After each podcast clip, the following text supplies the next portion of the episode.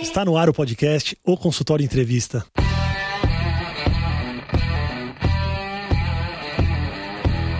Bem-vindos, eu sou Daniel Kruglenski, médico, cirurgião do aparelho digestivo e vou entrevistar aqui especialistas em diversas áreas que vão nos ajudar a crescer na carreira, melhorar a conexão com os nossos pacientes e a se desenvolver na profissão.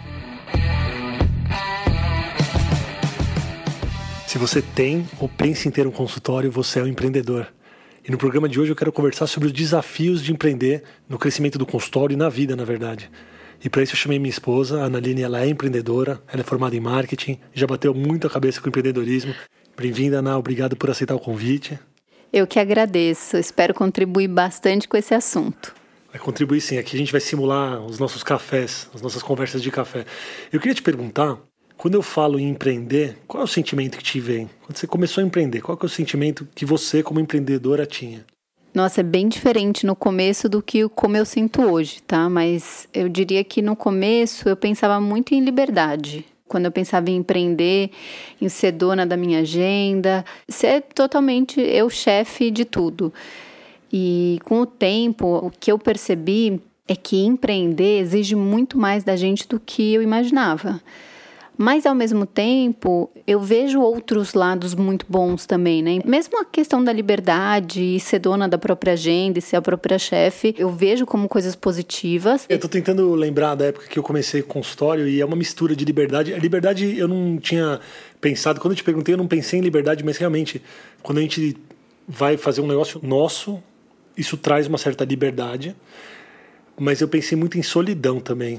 É uma liberdade com a solidão. No consultório eu me sentia muito sozinho, tanto nas tomadas de decisões quanto no próprio dia a dia mesmo. O consultório ele é um pouco solitário, embora você possa trabalhar com as pessoas e tal, mas eu sinto que quando você vai empreender o seu negócio, você está meio sozinho ali. Totalmente. Isso que você falou agora, você falando, para mim foi um choque muito grande, né? Porque eu vinha de empresas em que eu sempre tive equipe, sempre tive colegas, amigos, gente que eu almoçava junto e uma turma realmente, né, que se formava. E pelo menos eu, quando eu fui empreender, eu nem pensei nessa questão né, das pessoas. Você está descrevendo a residência. Quando mas... a gente trabalha, ou quando a gente está numa equipe, a gente está lá, tá todo dia com o pessoal, trabalha muito, trabalha muito, mas cara, você não é o dono do negócio. É, é outra responsabilidade, né? E aí você tem os seus pares que têm mais ou menos a mesma responsabilidade que você. Existe essa troca, né? Cultural também das pessoas que estão lá. Você não tem como, você se envolve. Claro que tem pessoas que se tornam mais amigos, menos amigos, mas existe um ambiente social.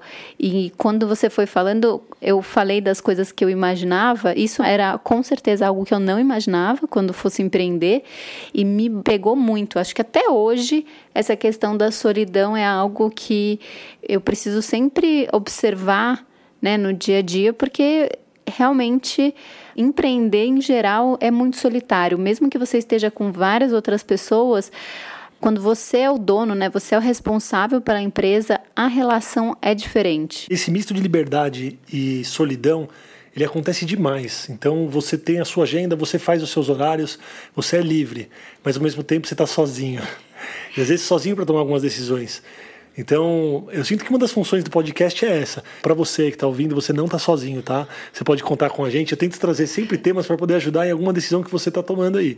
Mas realmente tem essa sensação Existe uma liberdade, mas existe uma solidão e exige um preparo, que é um preparo que talvez você não tenha quando você começa. Pode até ser que tem gente que já começa preparado, mas esse preparo ele vai se moldando com o tempo. Né? Então vamos falar um pouquinho sobre os aprendizados com as quedas e com as pancadas. Enquanto você foi falando, eu pensei assim, eu pensava muito no preparo externo, né? Então quando eu fui abrir a minha empresa, a gente pensa na contabilidade, pensa no marketing, pensa em várias questões que vão abranger a empresa, no produto, como vou vender, N coisas. Às vezes a gente esquece de olhar para dentro, né, e pensar qual é o nosso papel frente a todas as questões da empresa.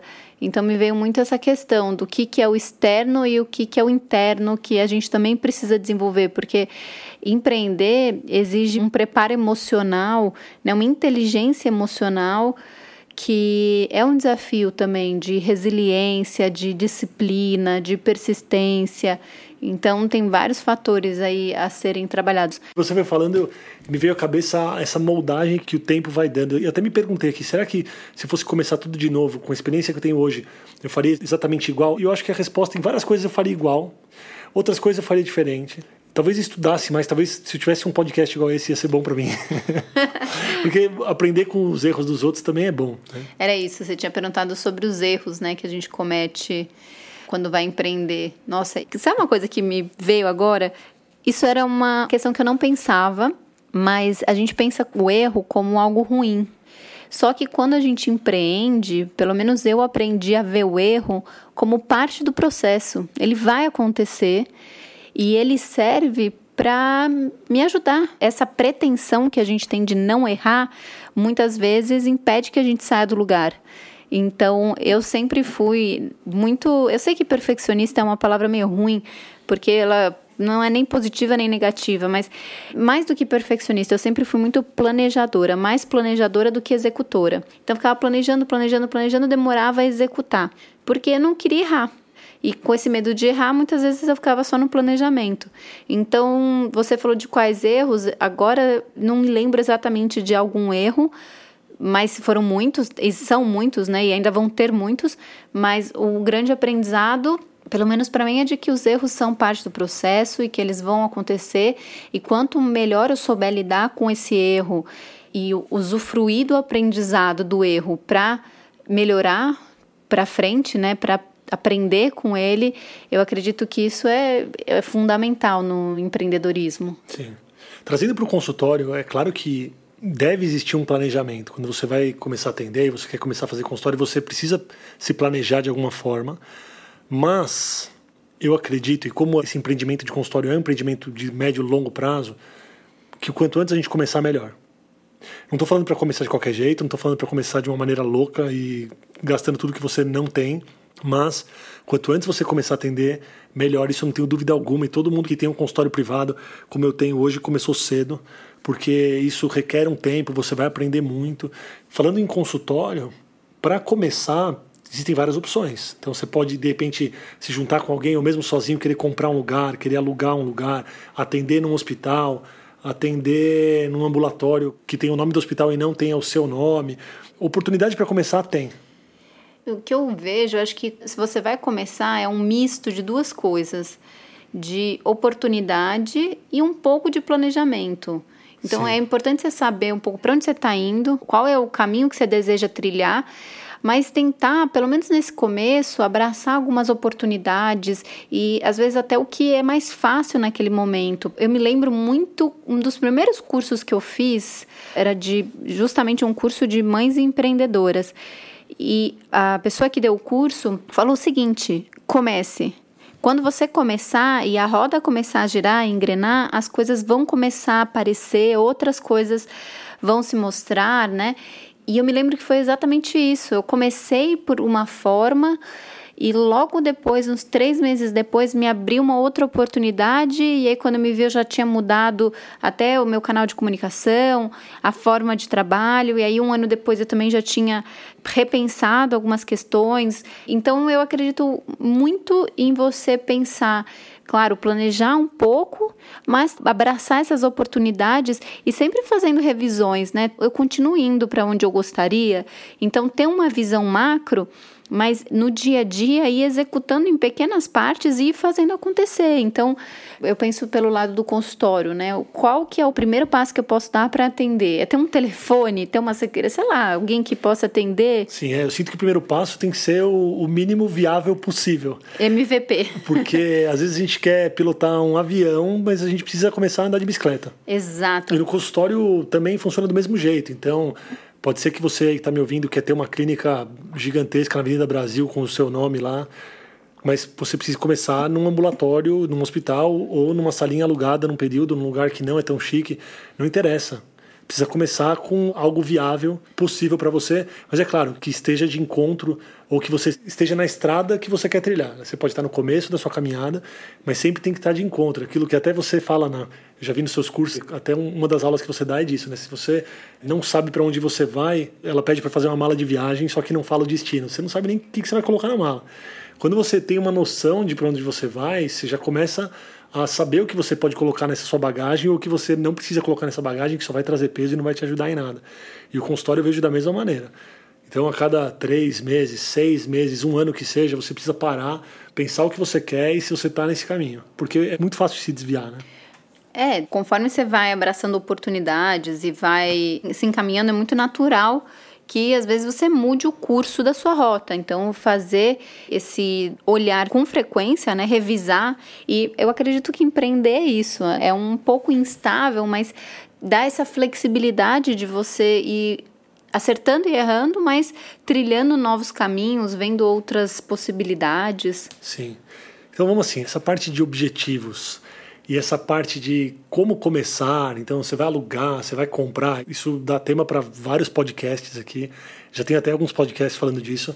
Eu queria pular um pouco essa parte. Vamos considerar que você aí que está me ouvindo decidiu começar o consultório, e aí você vai pensar por você se vai ser algo menor, maior e o formato que ele vai ser. Então, a pessoa decidiu que vai empreender e ela pensou que o que ela precisa fisicamente para ela empreender é aquela estrutura XYZ.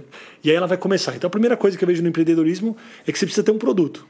Que no caso médico é a sua consulta, ou a sua cirurgia, ou algum procedimento que você faz, mas a escolha do produto ela faz bastante diferença também pro bom andamento de um negócio. Um produto ruim, ele não vai bem.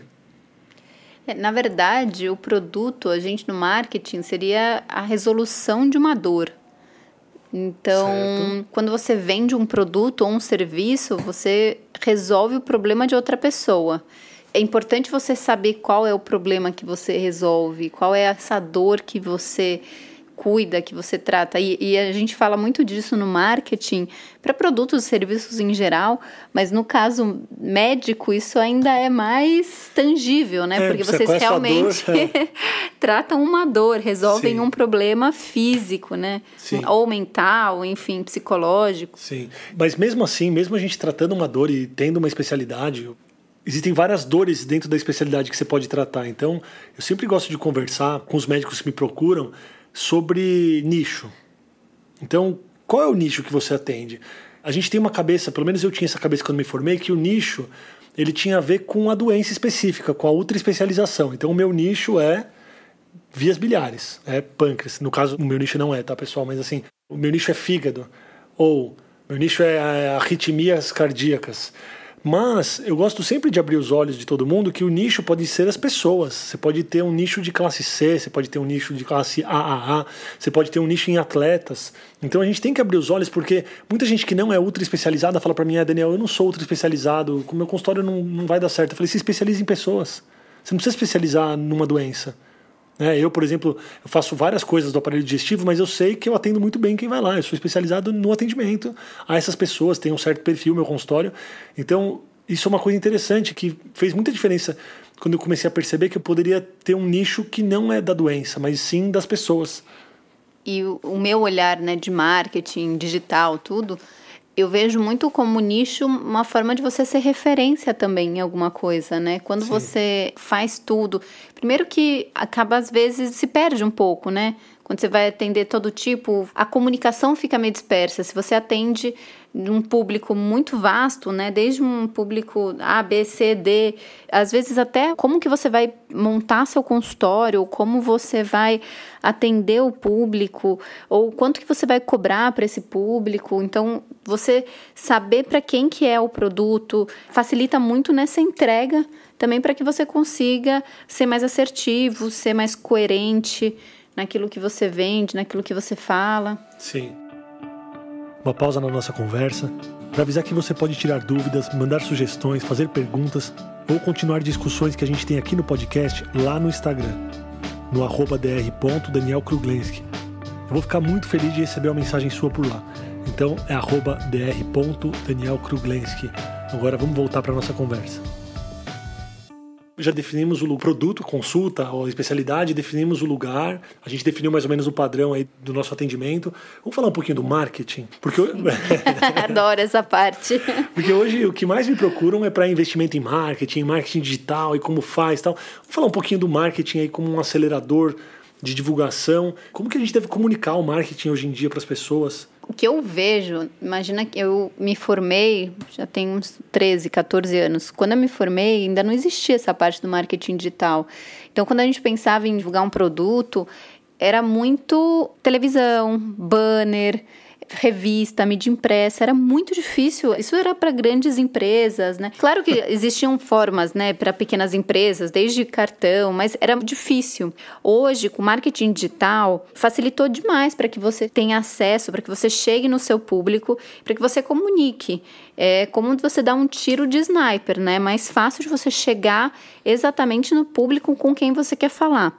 Mas ao mesmo tempo, as pessoas se perderam um pouco também, né, no marketing digital, porque é muito fácil de você chegar, né, muito mais fácil, não que é fácil, nada é fácil, mas é mais fácil sim você chegar nas pessoas, só que ele é uma das partes de todo o processo. Sim. E o cuidado é, não adianta você depositar todo o seu investimento, né, toda a sua a sua esperança. A sua esperança em encher seu consultório, enfim, somente no marketing. Eu gosto muito da parte de marketing, mas eu vejo como mais um recurso que também você precisa saber usar para que ele dê certo. Sim, porque digamos que você faça um investimento em marketing que ele tem um retorno absurdo. Então você investiu é, vou fazer um comparativo, você investiu na propaganda do Jornal Nacional, também que está caindo a televisão, né? Mas assim, digamos que você investiu numa propaganda muito boa no Super Bowl e todo mundo viu o seu produto e aí todo mundo foi até a sua loja. Só que os vendedores são despreparados. Eles não sabem nem o que você vende direito. Quando a pessoa pergunta qual é o preço ou como que faz para usar o seu produto, eles não sabem responder. Exato. Ou você não tinha estoque daquele item, então todo mundo veio procurar. Sabe que muitas empresas quebram com isso. Sei lá, eu lembro que teve uma vez que a princesa usou um vestido acho que era até de uma marca brasileira. E aí é super complexo, porque todo mundo vai atrás e às vezes a marca não tem como atender. Sim, é, o consultório é um pouco mais difícil isso acontecer. Se todo mundo for atrás é ótimo. Mas muita gente perde o investimento no marketing porque o processo no consultório para receber essas ligações, essas mensagens, as dúvidas dos pacientes se perde por completo. Então, se você investiu um X reais por mês aí e as pessoas começarem a ligar no seu consultório, só que não existe um preparo para trazer essas pessoas, para tirar as dúvidas delas, para deixá-las confort... é, confortáveis para marcar consulta, você está perdendo dinheiro. Exato. Então, essa parte que eu vou chamar de processos é muito importante a gente olhar no consultório. Então, não só o marketing, não só a consulta, mas também o processo. O processo ele está rolando direitinho. Isso é uma coisa que é fundamental. fundamental não, isso fundamental. é fundamental. Isso em todo, né? A gente pensando em empreendedorismo, o processo eu vejo muito como ele liga o planejamento à execução. Ele é o fio condutor. Nem se você for muito bom de planejamento ou muito bom de execução, se você não tiver um processo bem ajustado, bem alinhado, você acaba perdendo dos dois lados. Sim, sim. Me veio uma comparação à cabeça aqui, né? Eu já vi em alguns lugares que comparam uma empresa com um avião. Tá. E eu acho legal a gente fazer essa comparação com um consultório. Então, assim, o avião, o corpo do avião, ele seria todos os gastos que você tem no consultório, desde o gasto físico até o cafezinho, até os funcionários, é o corpo do avião. Despesas. Despesa, gasto, tá. despesa. Então, se você tem um avião com um corpo muito pesado, ele não levanta. Ele não levanta, a não ser que ele tenha as asas muito grandes, um motor gigantesco e muito tanque de combustível. E essa analogia é muito interessante. Se você chegar num aeroporto e você precisa pegar um voo. Aí você olha para um avião e vê que tem uma asa menor que a outra, sabe? não entro. Você não entra. Ou, por nada nesse é, mundo. Sabe assim? Então, às vezes, fazendo essa comparação fica tão nítido. Mas muita gente me procura para falar do consultório e quando a pessoa vai me falando de tudo que está rolando, você vai ver que não tem, não uma, tem asa. Uma... Não tem uma asa, está sem gasolina. Então eu queria fazer essa comparação para você tentar olhar para o seu consultório e ver se existe um equilíbrio. Porque o avião ele pode ser pequeno, mas ele tem que ter um equilíbrio para levantar voo. Ou ele pode ser gigante, mas ele precisa de um equilíbrio para levantar voo. Se não tiver equilíbrio, ele não levanta voo. Então, assim, o corpo do avião são as despesas. Tá. Dá uma olhada nas despesas. Será que essas despesas, você vai conseguir levantar voo com o tamanho de despesa que você tem? A asa do avião, as pessoas comparam a asa do avião com o produto, com o que você faz, com o que você vende. Se o produto é muito bom, se o produto é muito nichado, se o produto é muito direcionado, ele levanta muito voo. Mas isso é uma asa ou as duas asas? As asas. As ah, asas. tá. As duas asas são os produtos. É, o produto. Porque, por exemplo, numa loja, se você tem um monte de produto que não vende, são duas asas gigantes, pesadas, que elas não têm a aerodinâmica necessária para levantar essa empresa. E eu penso nas asas como a sua consulta, a sua formação, o que você vai entregar, ou o seu nicho, igual eu falei antes, é a asa do avião. Isso vai te fazer levantar voo. Tá. O que tem de um lado diferente de outro, que as pessoas dividem, são os motores. Então, assim, óbvio que existe monomotor, mas normalmente o motor, um motor é o que vai acelerar o processo. O que, que vai acelerar esse processo? Um motor é o marketing. Legal essa É. analogia. E o outro motor são os processos. Tá. Para o consultório eu chamo de processo. Algumas analogias falam que no outro motor é time de vendas. Mas no consultório a gente não tem um time de vendas. Mas eu vejo que a gente tem um processo. Que se o processo ele é muito facilitado para o paciente, o negócio vai. Tá, né? faz você- sentido. Você já tentou marcar uma consulta num lugar difícil de você conseguir horário, difícil de marcar e difícil de entender, e outro que está tudo facilitado? Um É, exame. não, que não tem clareza, né? Horrível. Você Então, se perde no meio do processo Isso mesmo. dá velocidade no, no voo, sabe? Então, o marketing de um lado, o, Processo. os processos do outro. Existe monomotor. Você pode investir tudo que você quiser no marketing? Pode. Mas pode faltar o processo para fazer o negócio ir bem. né? É, e você ter o processo e às vezes não também colocar dinheiro no marketing, às vezes você não alcança a pessoa com quem você gostaria de falar. É, tem a velocidade. Assim, você pode ter um processo muito bonitinho no consultório e no boca a boca, nesse marketing não digital, mas no networking. O negócio vai bem, porque É, o mas processo. tudo isso é marketing, né? Porque também tem isso, as pessoas elas olham o marketing como somente o marketing digital ou investir na mídia. E existem vários formatos de marketing. Marketing de relacionamento, marketing por indicação. Tudo isso é um composto né, de formatos para que você consiga chegar em novas pessoas e até nas pessoas com quem você já trabalha. Sim. É, e é uma somatória de coisas que pode acelerar o processo do seu consultório. O tanque de combustível é o fluxo de caixa. Então a gente precisa ficar muito atento nesse fluxo de caixa. Falando, É é uma comparação muito boa. É muito bom mesmo. Muito boa. Eu ouço um podcast também, ele falou assim, quando ele fez essa comparação, ele falou: If you run out of cash, you crash. Exatamente. Então, assim, cara, você precisa ter um fluxo de caixa, precisa fazer as contas realmente e ver se o tanque que você tem aguenta o corpo do avião para a viagem que você quer fazer. Interessante, até meio triste, né? Mas muitas empresas que sobreviveram nessa pandemia foram empresas que tinham esse preparo, né? Que Sim. não viviam no limite, que tinham um, um caixa, né?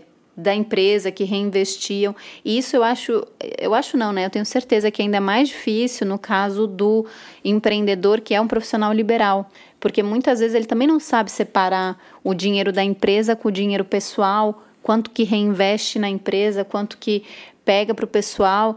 Então faz muito sentido Sim. eh, olhar né, para essa questão né, do avião, do tanque e saber o quanto esse olhar para dentro do seu negócio é importante, especialmente no momento de crise. Não numa visão muito aprofundada, mas vamos falar um pouquinho disso, dessa separação pessoa jurídica, pessoa física. Quando você empreende sozinho, então no consultório, você tem lá o dinheiro que você ganha nas consultas.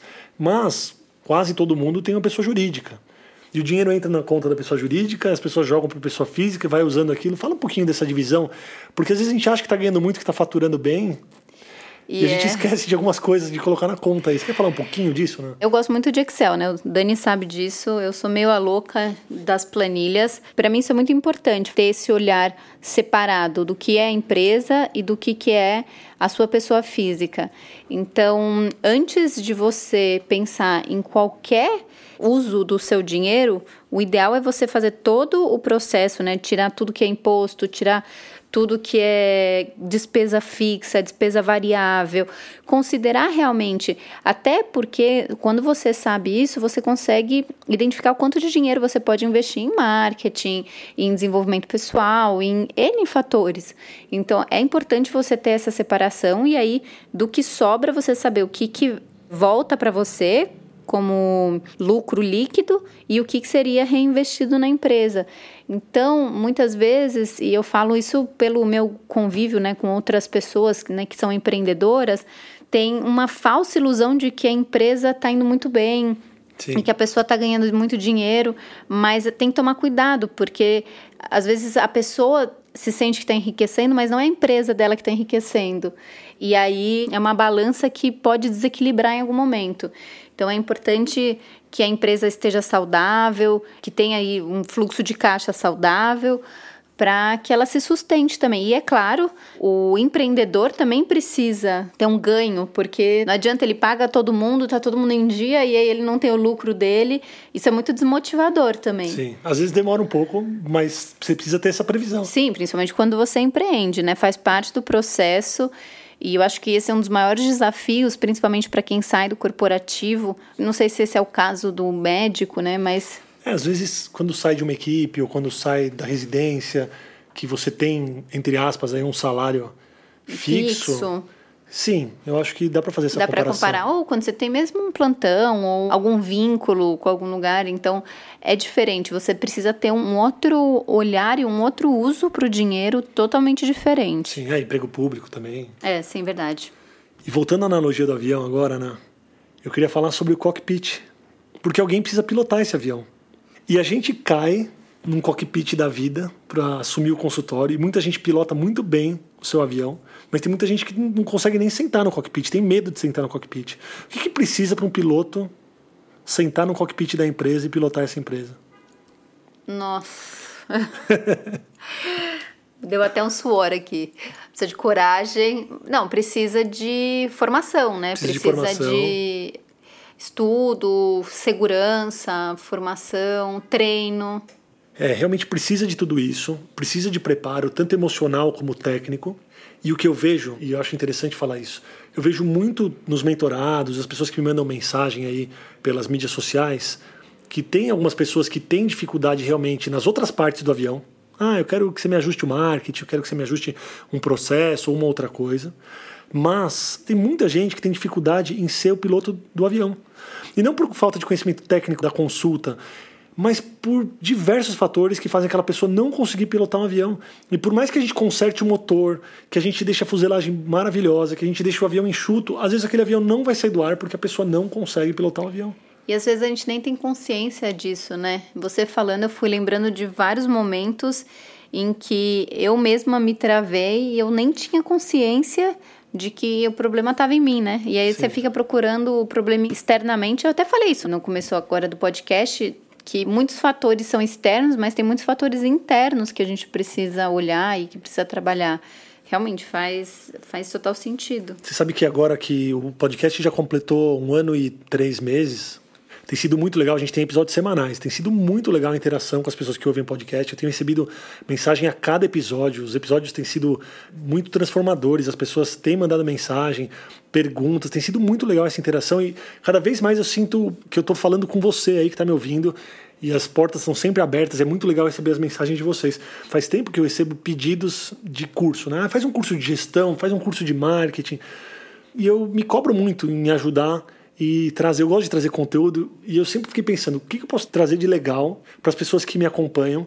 Porque é claro que eu poderia fazer um curso de marketing, falar de gestão, e tem muita gente fazendo isso. Mas onde eu acho que eu posso fazer mais diferença para quem está me ouvindo é fazer um curso de pilotagem desse avião. E eu fiz, pessoal. Com todo esse relacionamento com vocês, eu fiz o programa que eu tenho certeza que pode fazer mais diferença na vida de cada um de vocês que ouve aqui o podcast, que é o programa Cresça Meu Consultório, e que ele vai mexer muito no cockpit, no piloto, no piloto do consultório, porque se você é um piloto com experiência, e tudo que a gente quer passar isso no programa para vocês, você consegue entender se está faltando mais motor direito, motor esquerdo, asa, combustível, mas a gente precisa trabalhar no piloto. Esse programa a gente dividiu em três módulos, três grandes módulos. Um módulo de mentalidade, onde eu vou preparar você para crescer, porque o seu posicionamento vai afetar a sua carreira. E também o seu posicionamento vai afetar toda a dinâmica do consultório e das relações do consultório. Um segundo módulo de conexão, onde a gente vai trabalhar muito perfis de comunicação, perfis de conexão. Você precisa criar uma conexão intencional com cada pessoa que passar no seu consultório, ou ter a liberdade até de não se conectar com quem você não quiser, mas a gente vai trazer muito conteúdo sobre postura, sobre linguagem, sobre relação médico-paciente. E um terceiro módulo de ação, porque cada ação seja verbal ou não verbal, que você tomar no seu consultório, que você toma no seu consultório, ela gera um desfecho na consulta. E você precisa ter muita segurança com as ações que você tem nas situações práticas do dia a dia. Então, esse terceiro módulo, a gente vai trazer essas ações pro programa e você vai ter muita segurança aí para pilotar o seu avião.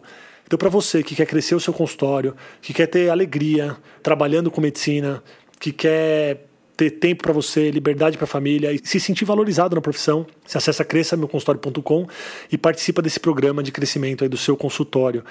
Vamos voltar aqui, né? Porque eu me empolguei. Né, e eu estava aqui pensando, né? Muito legal essa analogia, pensar no piloto e a gente se colocar também nesse lugar do piloto, porque muitas vezes você é a cabeça de tudo, mas às vezes a te delega é, para o outro. Você é a cabeça, mas você está sentado ali no passageiro Tá sem tá piloto. Que tá, é, tá sem piloto. É. Não, e vários momentos. Eu penso durante essa minha trajetória empreendedora, às vezes eu não estava satisfeita com o resultado, mas eu também não tinha assumido, né, com forças, com unhas e dentes, o que eu realmente queria. Então, às vezes a gente, sei lá, transfere para outra pessoa a responsabilidade. Então, realmente pensar dessa forma, né, nessa comparação fez total sentido. Sim.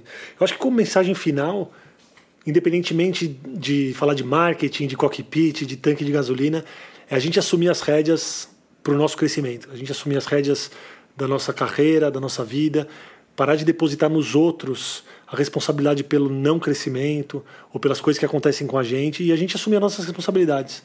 A gente assumir as nossas atitudes, porque é muito legal quando você assume o controle da sua vida, quando está na sua mão, você se parabeniza pelas coisas que acontecem, você aprende com os erros, mas está na sua mão.